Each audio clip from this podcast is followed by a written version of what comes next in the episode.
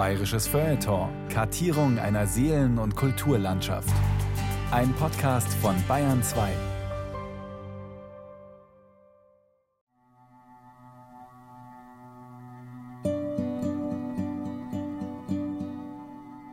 Chers camarades, chers amis, Liebe Kameraden, mesdames, messieurs, liebe Freunde, sehr geehrte Damen und Herren, wir, die ehemaligen Häftlinge, die noch hier sind, können sagen, dass wir Glück gehabt haben, das Glück, unsere Geschichte noch erzählen zu können.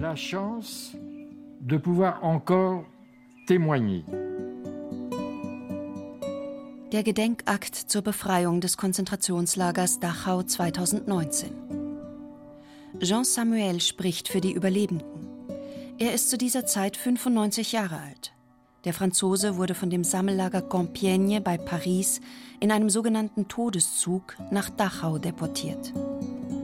Pour moi, c'est d'abord ce train. Meine Geschichte beginnt mit dem Transport von Compiègne nach Dachau am 2. Juli 1944, dem sogenannten Train de la Mort.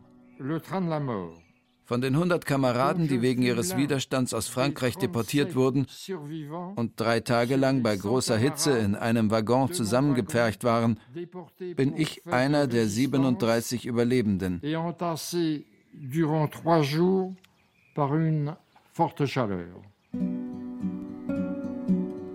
Die SS schickt Jean Samuel zur Zwangsarbeit in ein Außenlager. Erst ein Dreivierteljahr später kommt er wieder nach Dachau zurück. Hier erlebt er die Befreiung. Es ist der Nachmittag des 29. April 1945, ein Sonntag. le plus beau jour de ma vie. J'étais dans mon baraquement, moi, et tout d'un coup, je vois Der schönste Tag in meinem Leben. Ich war in meiner Baracke und plötzlich sehe ich ein Auto kommen, das ich nicht kenne, weil ich noch nie einen Jeep gesehen habe. Ich sehe einen Jeep, der ganz langsam zum Lager fährt. Und hinter dem Jeep geht ein Soldat. Und plötzlich bemerke ich, dass der amerikanische Soldat eine Frau ist. Das war eine Frau in Uniform. Und dann kamen weitere Jeeps. Et puis, d'autres jeeps suivaient. Ende des Schreckens?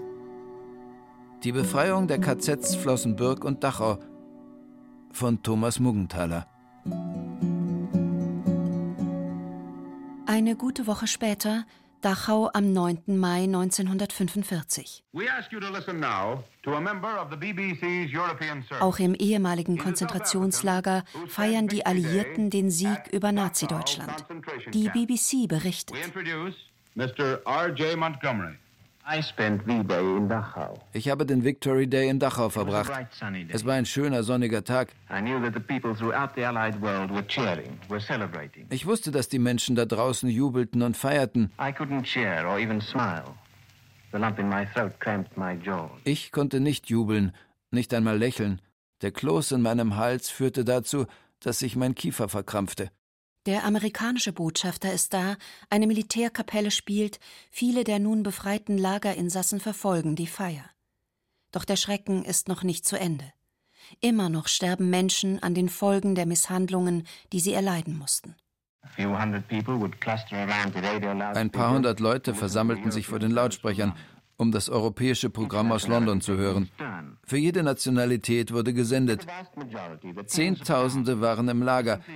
Die meisten von ihnen lagen in der Sonne oder gingen auf der Hauptstraße auf und ab. Dutzende starben langsam auf ihren Pritschen. Sie starben an den Folgen der Unterernährung. Am 29. April 1945 erleben rund 30.000 Häftlinge die Befreiung des KZ Dachau. Einer von ihnen ist Wladimir Feierabend aus Prag. Er wurde 1942 gemeinsam mit seinem Großvater, seinem Vater und seinem Bruder aus der kleinen Festung Theresienstadt, einem Gestapo-Gefängnis, nach Dachau überstellt. Nach dem Attentat auf Heydrich sind wir nach Theresien, in die kleine Festung in Theresien, geschleppt. Nach 11. September sind wir nach Dachau überlegt. Dort war der Anfang. Dort war der Anfang. Für ihn selbst ist es die schlimmste Zeit, als er Opfer der Flecktyphus-Epidemie wird, die im Lager wütet und er einige Monate im Krankenrevier gepflegt werden muss. Der Bauchtyphus, der Bauchtyphus selbstverständlich. War nur Diät, Diät, Diät und Fieber, einen Monat Fieber. Das war für mich das Schlimmste. Aber der katastrophalen Lage zum Trotz schöpfen die Häftlinge immer wieder Hoffnung. Einige feiern sogar die Landung der Alliierten in der Normandie im Juni 1944. Bis heute bewundert Wladimir Feierabend jene Häftlinge, die immer wieder etwas organisieren konnten. Das muss ich Ihnen noch sagen. Wenn die Invasion kommt, sind Leute gekommen ins Lager, ganz besoffen. Wo sie das bekriegt haben, weiß ich nicht. Aber diese Laboratoire, immer, immer waren Leute, die was können. Die können vom Brot Schnaps machen und solche Sachen. Aber ich habe die Leute gesehen. Ich habe die Leute gesehen, die riskieren sehr viel. Um die Häftlinge einzuschüchtern, demonstriert die SS regelmäßig ihre Macht. Wladimir Feierabend wird Augenzeuge der öffentlichen Hinrichtung eines Gefangenen. Die Hinrichtung habe ich gesehen, ja. Habe ich mir damals gesagt, wie ist es möglich? Wie ist es möglich, sie als Warnung für die anderen Leute sowas machen? So viele Leute waren dort. Ich habe nicht viel gesehen, nicht viel. Aber dass er hängt, das habe ich gesehen.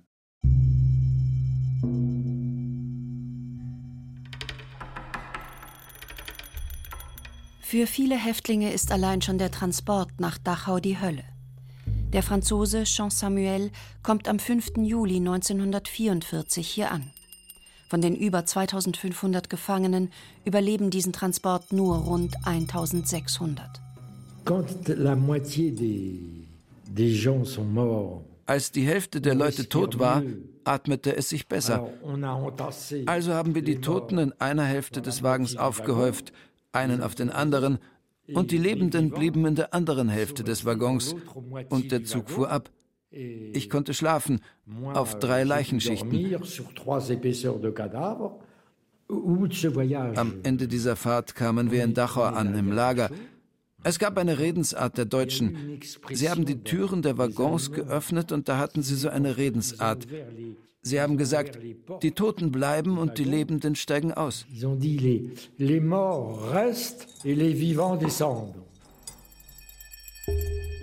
Jean Samuel wird nach zwei Wochen in das Außenlager Neckar-Elz in Baden-Württemberg gebracht. Dort überlebt er eine Typhusinfektion. Anfang April 1945 schickt ihn die SS nach Dachau zurück. Pendant, on a marché jour et nuit Etwa zwei Tage lang marschierten wir Tag und Nacht. Aber ich, ich konnte marschieren, während andere fielen und die, die fielen, die töteten die Deutschen. Man musste marschieren oder sterben. Aber ich, weil ich ein bisschen Kraft hatte, konnte marschieren. Es dauerte so etwa zwei Tage. Und dann fanden die Deutschen an einem Bahnhof, ich weiß nicht wo, ein paar Güterwaggons. Sie steckten uns in diesen Güterzug und wir fuhren zurück ins Lager Dachau. Ils nous ont mis dans ce, ce train de marchandises et on est reparti sur le camp de Dachau. Das KZ hatte sich verändert, seit Jean Samuel vor einem Dreivierteljahr das erste Mal in Dachau angekommen war. Bourré, bourré, bourré à plein. Vollgestopft, vollgestopft, vollgestopft bis oben hin. Von allen Kommandos. Wir schliefen zu dritt, zu viert. Wir schliefen auf dem Boden. Weil sie nicht wussten, was sie mit uns machen sollten, waren wir in unseren Baracken. Wir gingen nicht arbeiten. Wir blieben dort als Gefangene. Là, prisonniers.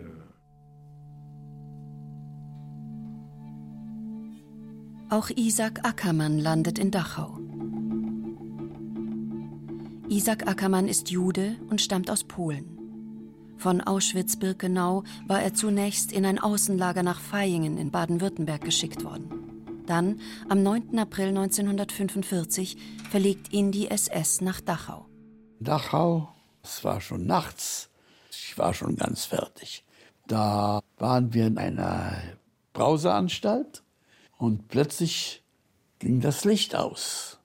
Und ich fing an zu schrien, wer hat das Licht ausgelöscht? Und äh, es hat sich herausgestellt, dass ich blind geworden bin. Das hat gedauert, ich weiß nicht wie lange.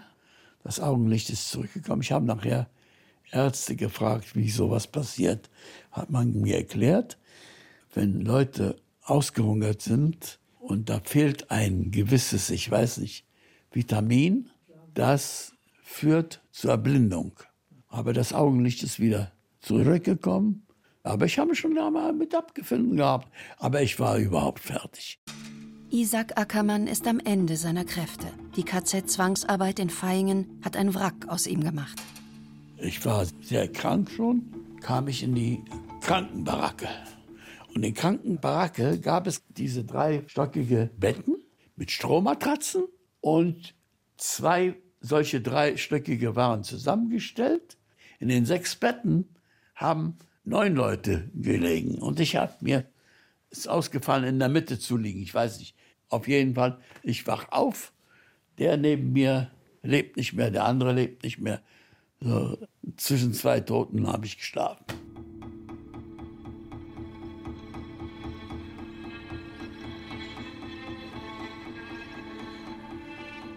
Wenige Monate vor Kriegsende an Weihnachten 1944 wird auch György Cilok nach Dachau deportiert. Er stammt aus Budapest und ist Jude, kommt aber als politischer Häftling aus dem ungarischen Sammelgefängnis Komarom. Zum Zeitpunkt unseres Interviews ist György Cilok 95 Jahre alt. Ich spreche sehr wenig Deutsch. Bisschen, ja. Habe ich hier Deutsch gelernt. In Dachau in Konzentrationslager. Ja, ja. Ich war direkt hier in Lager, Block 23 hier. 44 Dezember, die heilige Nacht, habe ich angekommen in Weihnacht. Weihnachtabend. Sechs Tage haben wir mit Waggon gereist, von Komarum. Bei unserer Ankunft wurden uns all die Sachen, die wir mit uns geführt hatten, abgenommen. Zunächst mussten wir uns nackt ausziehen. So wurden wir in die Duschräume gebracht. Danach erfolgte die Registrierung. Ein SS-Soldat hielt unsere Personalien fest und jeder bekam eine Häftlingsnummer zugewiesen. 126, 127. Das Konzentrationslager Dachau ist bei Kriegsende mit über 30.000 Häftlingen heillos überfüllt.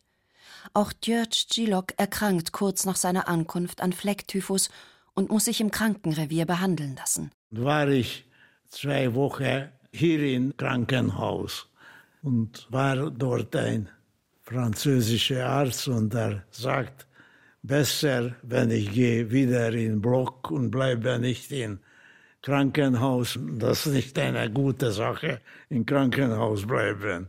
Und dann gehe ich wieder zurück in der Block 23. Das Schlimmste in den viereinhalb Monaten als Häftling im KZ Dachau war für ihn schlicht und ergreifend der Hunger, sagt George Gillock. Morgen haben wir ein Tee bekommen, also Tee, ich weiß nicht, was war das, und ein kleines Stück Brot genannt, aber ich weiß nicht, was war das, und ein Stück Margarin dafür. Und den ganzen Tag gar nichts. Gar haben wir nicht bekommen. Und abend wieder ein Teller Suppe und nichts anderes. Und darum war ich immer weniger mit, mit Kraft. Sogar im Häftlingsbad sieht George Gillock Kameraden sterben, weil sie die eisige Kälte dort nicht aushalten. Fürdésre jöttünk minden hónapban a fürdőbe. Einmal im Monat mussten wir in die Häftlingsdusche. Zuerst mussten wir im Bad unsere Kleider ablegen, dann haben wir uns gewaschen. Unsere Kleider bekamen wir erst am nächsten Tag zurück. Wir standen also einen ganzen Tag lang völlig nackt im kalten Bad. In dieser Zeit, innerhalb dieses einen Tages, starben viele Leute. Ich weiß nicht genau wie viele, aber eine erhebliche Zahl. Die Häftlinge aus dem gesamten Block wurden ja ins Bad gebracht. Es waren sehr viele Menschen, mehrere hundert, die dort im Häftlingsbad gestorben sind. Már vissza nem ment. Ezt akarta, hogy próbál neki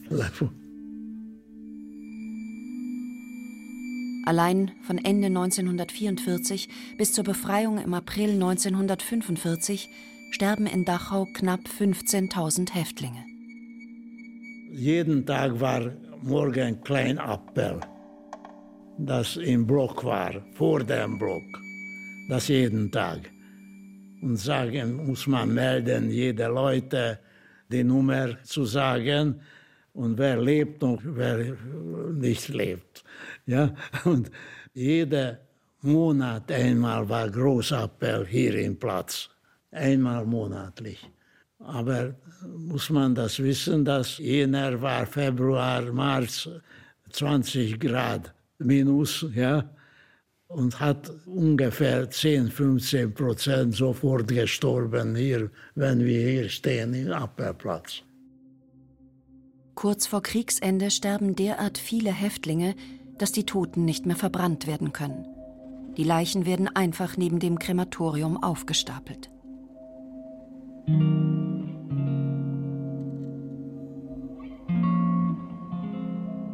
Das KZ Dachau wurde 1933 für deutsche politische Häftlinge gegründet. Aber seit 1938 gibt es ein zweites KZ in Bayern, Flossenbürg.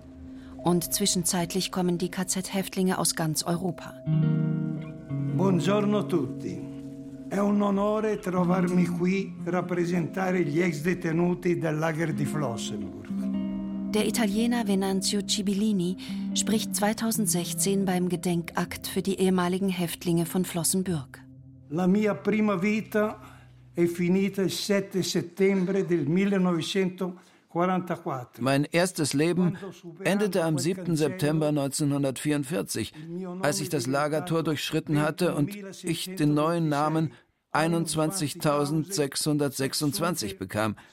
Mein zweites Leben begann elf Monate später, als ich auf dem Todesmarsch befreit wurde. Und dazwischen lag die Hölle. Ich war 19 Jahre alt, als sich nach zwei Tagen und zwei Nächten erschöpfender Fahrt für mich die Pforten des Lagers öffneten. Diesen Morgen werde ich nie vergessen. Noch bevor der Zug stillstand, hörte ich Schreie auf Deutsch und Hundegebell. Ich verstand kein einziges Wort und ich konnte nicht begreifen, in welchem Teil Europas ich mich befinden sollte.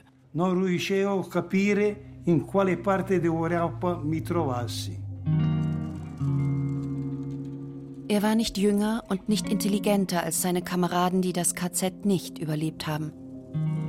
Er habe einfach Glück gehabt, sagt Venanzio Cibillini, immer noch fassungslos angesichts dessen, was er in Flossenbürg gesehen und erlebt hat. Das Lager war oben auf einem Hügel. In Fünferreihen liefen wir durch das Dorf. Die Ortsbewohner begegneten unserem Vorbeimarsch mit totaler Gleichgültigkeit. Das Erste, was ich sah, waren ausgezehrte Häftlinge, deren Gesichter ohne Ausdruck waren. Sie nahmen von unserer Ankunft keinerlei Notiz. Sie waren abwesend. Ihre Seelen waren fortgeflogen, auch wenn sie noch am Leben waren. Era questo che non mi spiegavo. Come può un essere umano assumere le sembianze di un fantasma? Nach der gewaltsamen Niederschlagung des vom polnischen Widerstand organisierten Warschauer Aufstands wird Leszek Schukowski nach Flossenbürg deportiert. Das heißt, auch er wird hier zu einer Nummer degradiert.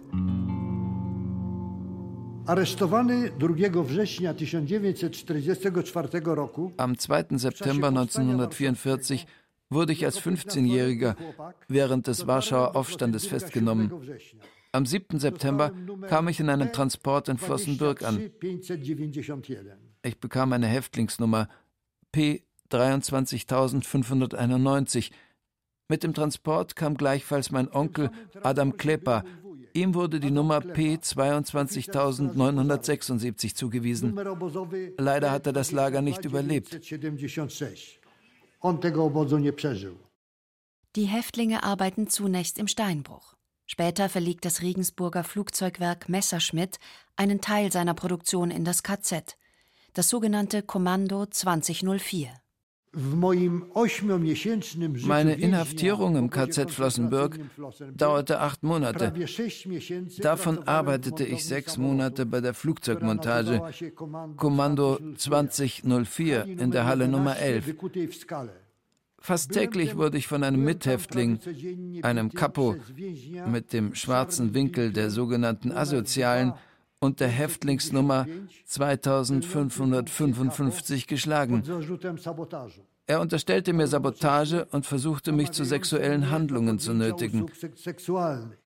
Zur Strafe für sein Verhalten wird Leszek Schukowski in den Steinbruch geschickt. Die Arbeit dort kam für manche einem Todesurteil gleich.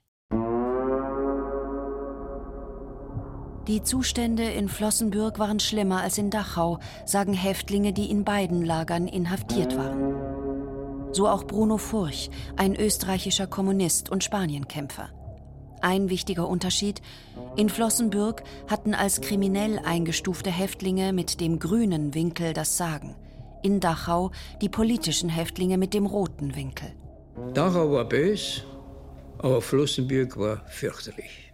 Dort herrschten Mord und Totschlag, ungeheure, unvorstellbare Brutalität, Fleckfieber, jeden Tag 100 bis 120 Tote im Winter. Das Krematorium war zu klar, hat man Holzfäller in den Wald geschickt, Scheiterhaufen aufgerichtet, und die Leichen verbrannt. Zusätzlich zum roten Winkel der politischen Häftlinge erhalten die Neuankömmlinge einen roten Punkt angenäht. Einer dieser sogenannten Rotpunkte war Ferdinand Berger aus Wien. Jeden Tag in der Früh, wenn wir rausgekommen sind in den Waschraum, haben wir so fünf, sechs bis 15 Leichen liegen gehabt draußen.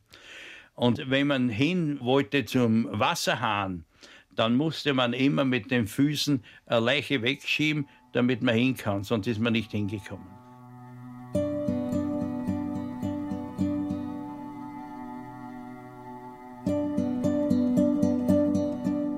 1945 rückt die US Army auf Bayern vor. Der Krieg ist längst verloren, doch die Deutschen kämpfen weiter. Am 6. April wird Würzburg befreit, am 20. Nürnberg, am 22. Weiden. Einen Tag später, am 23. April 1945, erreicht die US Army das Konzentrationslager Flossenbürg. Der tschechische Häftling und Lagerschreiber Emil Leschak hält den denkwürdigen Augenblick in seinen Aufzeichnungen fest. Jetzt muss ich unterbrechen. Die Befreier sind da. Es ist der 23.04.45, 10.50 Uhr. Prisoners Happy End, Welcome steht mit schwarzer Schrift auf einem weißen Laken, mit dem die Häftlinge ihre Befreier begrüßen. Es kommt zu keinen Kampfhandlungen, die SS hat sich abgesetzt. Das Lager ist fast leer. Die US Army trifft nur auf rund 1500 kranke Häftlinge, die von der SS zurückgelassen wurden. Darunter Leo Mistinger aus Wien. Am 23. in der Früh sind also ein Jeep da gewesen mit einem Maschinengewehr, das hat schon ausgeschaut, und vier Soldaten. Und die haben Kaugummi gekaut und haben äh, geraucht und mir sind die Tränen heruntergeflossen. Ohne dass ich das Gefühl gehabt habe zu weinen, war es bei mir wie wenn ich einen, einen Nervenzusammenbruch gehabt hätte, weil ich jetzt das Gefühl gehabt habe, jetzt gehe ich heim. Jetzt habe ich, jetzt, jetzt habe ich das überstanden und gehe heim. Einer der Soldaten der 90. US-Infanteriedivision, die das KZ Flossenbürg am 23. April 1945 befreien, ist William L. Johnson. What I saw, I didn't believe. And I classify it Was ich gesehen habe, konnte ich nicht glauben. Die Menschen waren nur noch Haut und Knochen. Sie waren zwischen halbtot und tot. Wir haben einen Leichnam aus dem Krematorium geschleppt, der nicht verbrannt worden war. Das werde ich nicht vergessen. Das werde ich nie vergessen. Ich habe sofort, als ich verstanden habe, was hier passiert war, Gott gedankt, dass wir um diesen Ort nicht kämpfen mussten. Gave thanks to the Lord that we didn't have to fight to take this place. Die Soldaten der US Army hatten schon bei ihrem Vormarsch einen eigenartigen Geruch wahrgenommen. Einen Geruch, den William L. Johnson nie vergessen hat. We couldn't even identify the smell. Wir konnten diesen Geruch erst nicht identifizieren. Dann haben wir das Krematorium entdeckt. Noch Jahre später fuhr mir dieser intensive Geruch in die Nase. Jedes Mal, wenn ich daran gedacht habe. Diese Erlebnisse waren für mich sehr traumatisch. Und es fällt mir sehr schwer, meine Gefühle zu kontrollieren, wenn ich daran denke. Gerade erst sind mir hier noch die Tränen über die Wangen gelaufen. Es ist schwer, in solchen Momenten seine Gefühle zu zügeln.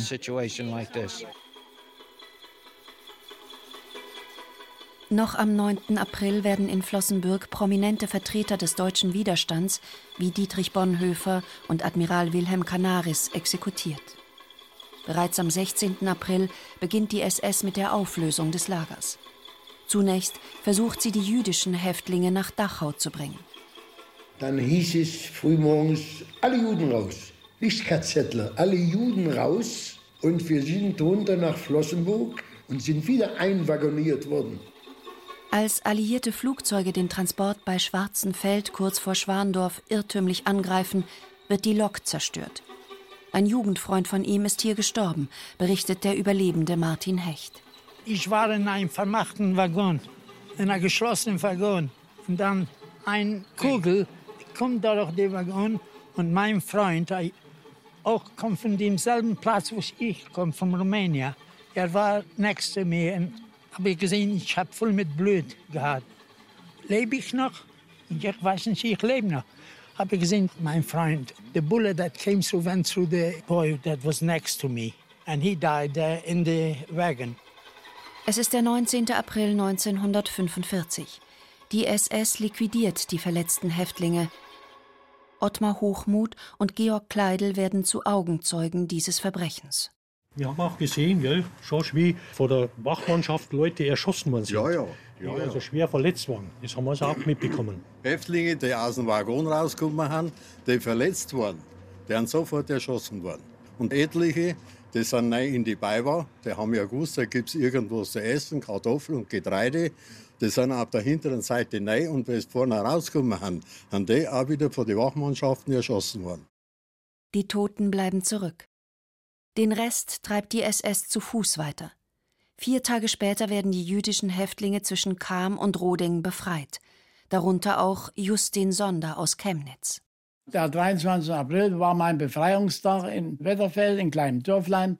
Dieser Tag, dieser tolle Tag, der wird bei mir jedes Jahr gefeiert, solange es geht. Da begann mein neues Leben, mein zweites Leben begann an diesem Tag. Vier Tage nachdem die jüdischen Häftlinge aus dem Lager getrieben wurden, schickt die SS am 20. April den Großteil der Gefangenen los in Richtung Dachau. Tausende marschieren jetzt zu Fuß nach Süden. Wer nicht mehr kann, wird erschossen. Ununterbrochen hat es geknallt. Die sind vor dir weg in den Straßengraben gerissen worden und haben einen Herzschuss gekriegt oder einen Genickschuss. Ne? Das Hirn ist in der Mütze herumgelegen. Ne? So. Ein paar haben sich verkrochen in Kanalrohre in Irdene. Da haben sie ihn eingepfeffert mit, mit der Maschinenpistole.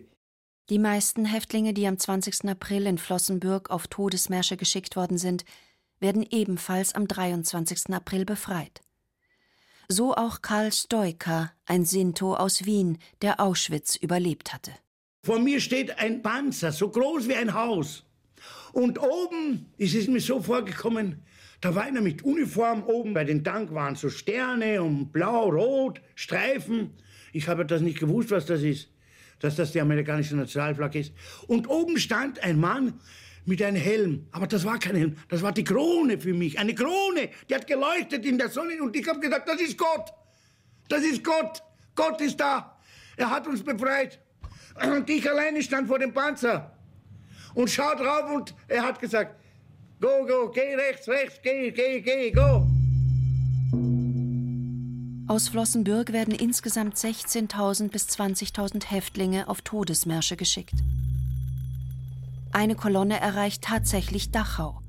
5000 seien mit ihm losmarschiert, aber nur 1200 angekommen, sagt Leszek Schukowski aus Warschau. In den ersten Tagen des Todesmarsches bekamen wir weder etwas zum Essen noch zum Trinken. Wir schliefen nachts auf dem Boden. Jeder Fluchtversuch wurde mit dem Tode bestraft. In Dachau bekam ich die Häftlingsnummer P 161.661. Zwei Tage später, am 29. April 1945, wurde Dachau von der US-Armee befreit. Ich wog 29 Kilogramm und hatte Typhus. Ich wurde für zwei Monate ohnmächtig. Bei Kriegsende existiert längst ein ganzes Netz von KZ-Außenlagern. Flossenbürg hat 90, Dachau 110 dieser Filialen des Todes. In einem Außenlager von Dachau landet Abanaor. Er hieß einst Nauchowitz, ist Jude und stammt aus Kaunas in Litauen.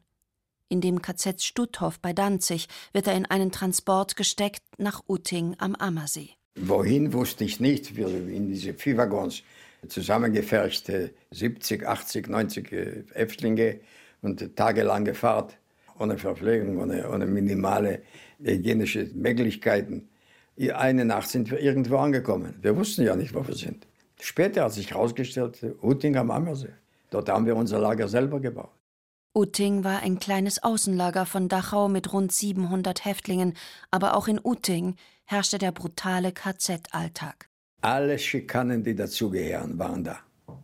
Appellstein, Hungern, schikaniert werden, geschlagen werden, gehörte alles dazu. Läuse, jede Menge.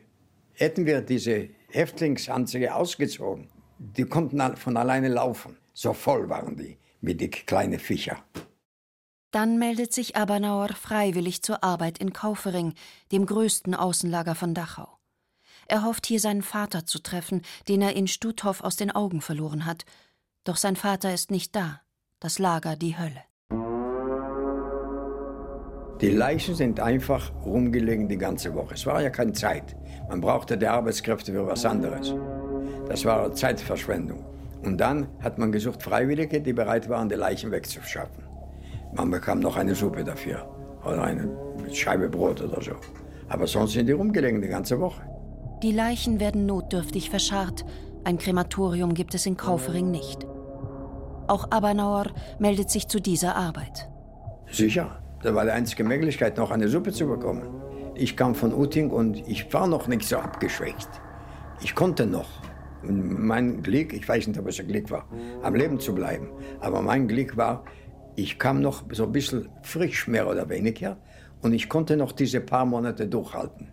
Wäre es länger gedauert, hätte ich denselben Schicksal erlebt wie der anderen. Kaufering ist ein Komplex von sieben Lagern. Abernauer wird beim Bau riesiger Betonbunker für die Rüstungsproduktion eingesetzt. Er hat hier schwere Zementsäcke zu schleppen. Abernauer ist Häftling im Lager Kaufering I. Das bedeutete eigentlich den Tod, sagt er. Man wusste, dass das der letzte Weg ist. Von Kaufering raus nur Tod. Man hat die anderen angeschaut. Da hat man sich selber gesehen. Es waren ja keine Spiegel da. Man wusste nicht, wie ich aussehe, wie ich verdreckt war und verleust, nie gewaschen, niemals. Und ich sah die anderen, wie langsam die zugrunde gingen, wie die aufgeschwollen wurden so. Und von einer Minute auf die andere haben die umgekippt. Da stirbt alles weg. Die Augen sind vielleicht noch offen, aber die Seele nicht mehr. Im April 1945 durchzieht eine Blutspur das Land. Denn auch die Außenlager werden evakuiert. Überall Todesmärsche. Vom Frauenlager Helmbrechts nach Wollary im heutigen Tschechien, von Hersbruck nach Dachau, von Regensburg nach Laufen, von Gannacker in Niederbayern nach Waging am See. Von Kaufering aus treibt die SS die Häftlinge zunächst nach Dachau. Am 26. April werden dann knapp 9000 von ihnen auf einen Todesmarsch geschickt. Und dann sind wir marschiert, neun Tage, neun Nächte, ohne Verpflegung. Wir haben den Rasen gegessen. Und derjenige, der nicht gehen konnte, wurde abgeknallt. Wir haben probiert, manchen zu schleppen mit uns, dass sie nicht umkippen. Nur hatten wir selber keine Kraft mehr. Am 1. Mai in Waakirchen bei Bad Tölz ist endlich Schluss. Die SS ist weg, die Amerikaner kommen. Aber Naor ist frei. Seine Mutter und seine Schwester haben die Shoah nicht überlebt. Aber nach der Befreiung trifft er seinen Vater wieder. Der war Häftling in Allach, einem anderen Außenlager von Dachau. Ihm ging nicht so schlecht in Allach. Er war Fotograf. Aber in Allach hat er gearbeitet als Schuhmacher. Unter Dach. Und das war ein großer Vorteil. Und das wahrscheinlich hat ihm geholfen, am Leben zu bleiben. Mein Vater war ein gesunder Mann. Während tausende Häftlinge auf diesen Todesmärschen ums Überleben kämpfen, warten die im KZ Dachau verbliebenen Häftlinge ungeduldig auf die Befreier. Die größte Sorge von Wladimir Feierabend gilt dem Großvater, für den der Lageralltag nicht zu schaffen ist. Der ist dann ins Revier gegangen und ist er dort bis zum Ende des Krieges geblieben. Im sogenannten Krankenrevier haben tschechische Häftlinge den Großvater versteckt, wenn die SS kam, um Häftlinge auszusondern, die dann etwa in der Heil- und Pflegeanstalt Hartheim bei Linz ermordet wurden. Diesem außergewöhnlichen Akt der Solidarität verdankte Großvater Karl Feierabend sein Leben. Die Rückkehr nach Prag konnte er kaum erwarten, erinnert sich der Enkel. Er war aber sehr schwach schon, selbstverständlich. Das war 84 nicht. Und ich habe ihn dann mit Sanitätszwang nach Prag geholt. Und er hat so viel Energie noch, dass er mich fragt immer, sind wir in Prag? Sind wir in Prag? Sie sind schon in Prag, ja. Und in einer Woche ist er gestorben. Wladimir Feierabend wird auf keinen der Todesmärsche geschickt. Am Nachmittag des 29. April 1945 erlebt er in Dachau die Ankunft der US Army. Ich war in Dachau befreit. Naja, das war der Jubel. das war so, dass der Lager war voll von Leuten, die auf einmal, wenn der Jeep, der erste Jeep gekommen ist, alles war auf. Im KZ Dachau zurück bleibt auch Isaac Ackermann. Die Todesmärsche hätte der polnische Jude wohl nicht überlebt. Ich bin natürlich in der Baracke geblieben. Ich weiß nur eine Sache auf dem Appell in Dachau, einen Tag vor der Befreiung, und ich stehe neben einem Jugoslawen, der hat so ein gebrochenes Deutsch gesprochen, nimmt mich unterm Arm, sagt er, Junge, halt durch. Weil wenn ich umfall, dann gab es dort einen Haufen, wo man die Leichen gesammelt hat. Sagte, halt durch, morgen kommen die Amerikaner. Woher er das gewusst hat, weiß ich. Und der hat mich so lange gehalten, bis der Appell vorbei war. Dann bin ich zurück in die Baracke. Am nächsten Tag kamen wirklich die Amerikaner. Ich habe diesen Jugoslawen nie mehr gesehen. Ich habe niemand mehr gesehen. Ich habe nur den Jubel gehört. Ich habe gelegen da wie ein Stück Mist, wie ein Stück Fleisch. Ich habe mich nicht rühren können. Die Amerikaner kümmern sich sofort um die Kranken. Isaac Ackermann wird zunächst in schnell eingerichteten Hospitälern in Dachau, in Amberg und in Bad Wörishofen gepflegt. Unmittelbar nach der Befreiung aber gaben US-Soldaten ausgehungerten Häftlingen in den besten Absichten zu essen und taten damit genau das Falsche. Da haben die Amerikaner gefunden ein Lager von Konserven, Fleischkonserven. Und das war eine furchtbare Idee, denn die Leute, die schon sowieso Diarrhee hatten, hat man noch die Konserven nie gegeben. Da sind die Leute gefallen wie die Fliegen, einer nach dem anderen. Also ehrlich gesagt, wenn ich noch hier sitze und anwesend bin, das ist ein Wunder der Natur. Ich habe gelegen, ich weiß nicht, ich war nichts, ich war, ich war out. Einige der amerikanischen Soldaten sind dermaßen bestürzt und empört über das, was sie im KZ Dachau vorfinden, dass sie sich dazu hinreißen lassen, Mitglieder der SS-Wachmannschaft zu erschießen. Oberst Felix Sparks stoppt diese Aktionen mit dem Satz This is not the American way of fighting. Schockiert sind die Amerikaner vor allem von einem Zug voller Leichen, der auf dem KZ-Areal steht. Es ist ein Transport, der aus dem KZ Buchenwald gekommen war. Georg Stefan Troller, später ein sehr bekannter Journalist, fotografiert, was er sieht. Der Jude und gebürtige Wiener kam als amerikanischer Soldat nach Europa. Seine Aufnahmen sind heute in der KZ-Gedenkstätte Dachau zu sehen. Es war ja entsetzlich und vor allem, also als ich ankam, war 1. Mai, also zwei oder drei Tage nach der Befreiung von München. Wir fuhren da raus, ich mit meinen Kollegen vom Vernehmungsteam und die Überlebenden waren schon von den Alliierten abtransportiert worden in Hospitäle oder Unterkunftsheime und so weiter. Nur die Toten waren noch da. Und die lagen herum zu Dutzenden oder zu Hunderten auf dem Appellplatz. Die lagen da herum. Und da war zu meiner Überraschung auch ein Zug da. Und der Zug war voller Leichen. Die kamen in offenen Güterwaggons an, haben offenbar Wochen in diesem Transport verbracht, ohne Essen, ohne Trinken, waren nur mehr Skelette mit gelber Haut überzogen, waren da aufgestapelt.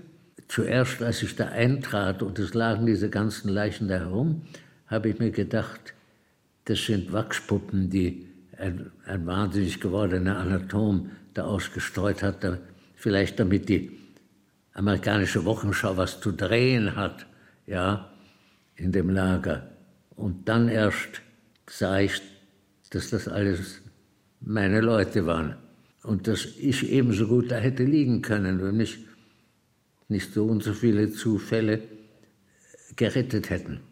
Jeder von uns hätte da, von uns, hätte da liegen können. Einer der Häftlinge, die diesen Transport überlebt haben, ist Ben Lesser, ein polnischer Jude, der heute in den USA lebt. Ben Lesser war kurz vor Kriegsende aus Auschwitz nach Buchenwald gebracht worden, aber schon am nächsten Tag ging die Fahrt weiter, nach Dachau. Because Buchenwald is also being evacuated. Weil Buchenwald auch evakuiert wurde. Dort waren Viehwaggons, die auf uns warteten. Damit begann der Transport ins Todeslager. Wir waren drei Wochen ohne Wasser und Essen unterwegs, bis wir in Dachau ankamen. Nur 18 von uns verließen die Waggons. Und heute bin ich der letzte Überlebende von diesen 18. In der Nacht zum 28. April kommt dieser Transport in Dachau an. In den Waggons befinden sich zu dieser Zeit insgesamt 3100 Häftlinge. Nur 800 von ihnen sind noch am Leben. Und auch für Ben Lesser markiert die Befreiung noch nicht das Ende aller Schrecken. We were liberated in Dachau. Wir wurden in Dachau befreit. Ich erinnere mich daran, dass mein Cousin und ich auf dem Boden saßen und draußen riefen sie Liberation, Befreiung, Befreiung, Amerikaner. Wir gingen raus, um zu sehen, was geschah. Wir sahen Häftlinge auf ihren Händen und Knien krabbeln, um die Stiefel der GIs zu küssen. Wir gingen schließlich in die Mitte des Hofes. Ein amerikanischer GI kam zu uns und öffnete eine Dose mit gekochtem Schinken. Er roch so gut, dass wir etwas davon aßen. Das war ein Fehler. Mein Cousin wurde sehr krank. In der Nacht nach der Befreiung starb er. Als sie kamen, um ihn wegzubringen, versuchte ich mitzugehen, aber meine Beine gaben nach und ich brach zusammen. folded down and I fell. Ben Lesser verliert das Bewusstsein. Erst im Kloster St. Ottilien im Landkreis Landsberg am Lech, einem der Orte, in denen kranke KZ-Häftlinge medizinisch versorgt werden, kommt er wieder zu sich. And Das nächste, woran ich mich erinnern kann, ist, dass ich zwei Monate später in St. Ottilien aufgewacht bin. Die Nonne, die sich als Krankenschwester um mich gekümmert hat, sah mich aufwachen. Sie sagte, einen Moment. Sie holte einen Spiegel, damit ich mich sehen konnte. Und ich sah einen sehr gut aussehenden jungen Mann. Ich hatte mich als halbtot, als Skelett in Erinnerung. Das war der Tag, an dem ich in St. Ottilien wiedergeboren wurde. Here in St. Ottilien.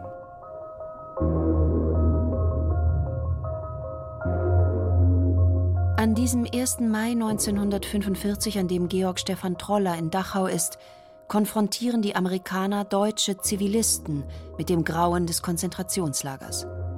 Der jüdische Emigrant aus Wien ist von den Reaktionen der Deutschen sehr enttäuscht. Die Amerikaner haben Busladungen von, von Zivilisten aus, aus München, glaube ich, oder vielleicht aus der Stadt Dachau, das weiß ich nicht, herangekarrt, damit sie sich das anschauen. Und alle haben ihr komplettes Überraschtsein kundgetan. Die haben nie davon gehört, die haben nie gewusst, dass es dieses Dachau gibt. Die Zivilisten, die da rumstanden, haben also ihr Schnupftuch an die Nase gehalten.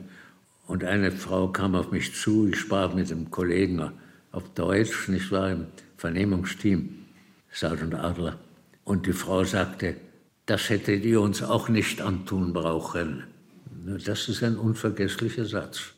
Bis heute ist Georg Stefan Troller fassungslos, wie wenige Deutsche angesichts der Menschheitsverbrechen der NS-Zeit mit Millionen von Toten eine Mitschuld bei sich selbst gesehen haben.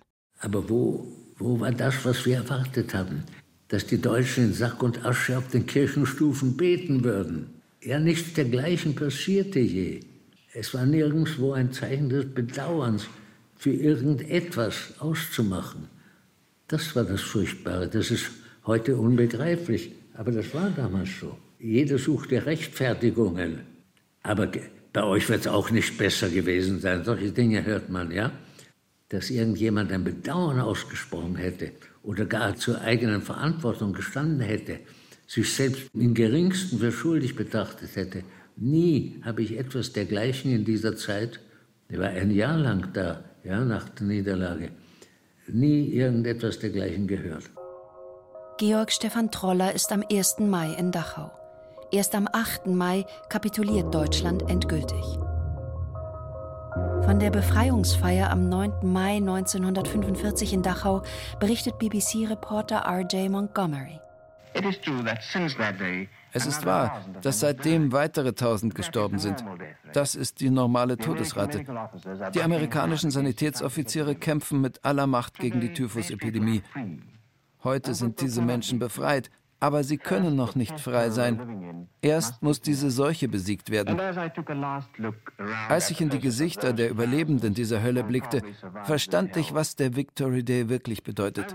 Er ist nur der Beginn des Kampfes für eine Welt, in der es sich lohnt zu leben. In der Tat sterben nach der Befreiung des Konzentrationslagers Dachau noch 3000 Häftlinge an den erlittenen Torturen, an Typhus und Unterernährung. Für Ben Lesser beginnt im Kloster St. Ottilien sein zweites Leben.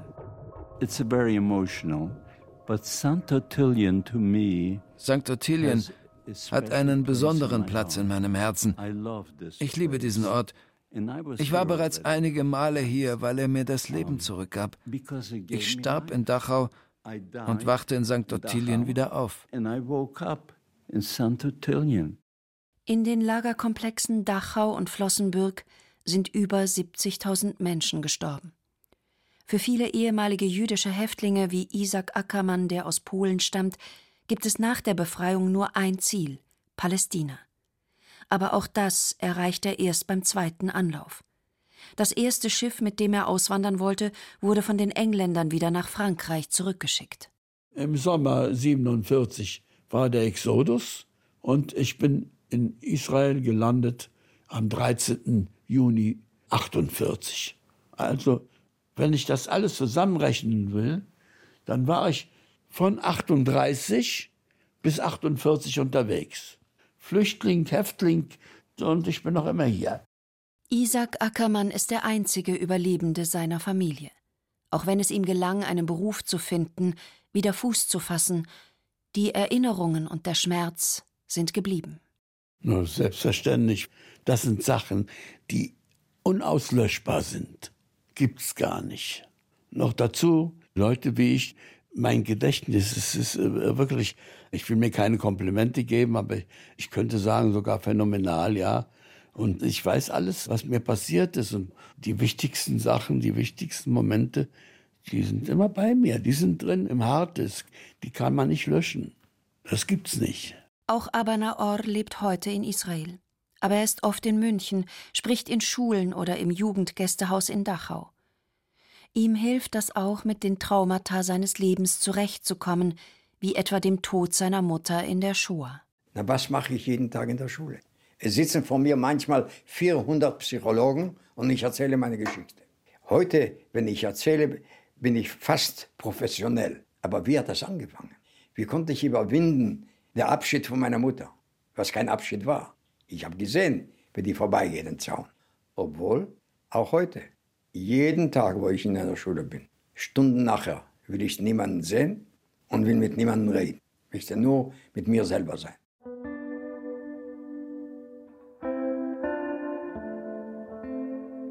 Wie andere Häftlinge hat auch Venanzio Gibilini ein Buch geschrieben, eine Autobiografie mit dem Titel Warum gefangen?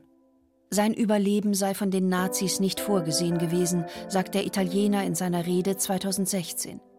Venanzio Gibilini war wegen seiner Gegnerschaft zu den italienischen Faschisten nach Flossenbürg verschleppt worden. Il nazismo era una macchina perfetta. Der Nationalsozialismus war eine perfekte Maschine, dafür konstruiert, Europa zu erobern und Unschuldige auszubeuten und zu ermorden. Der Überlebende war ein Fehler in diesem System. Niemand sollte davon Zeugnis ablegen können. Wir übriggebliebenen hatten zwar das Glück, ein neues Leben beginnen zu können, aber wir sind nie wirklich herausgekommen aus dem Lager.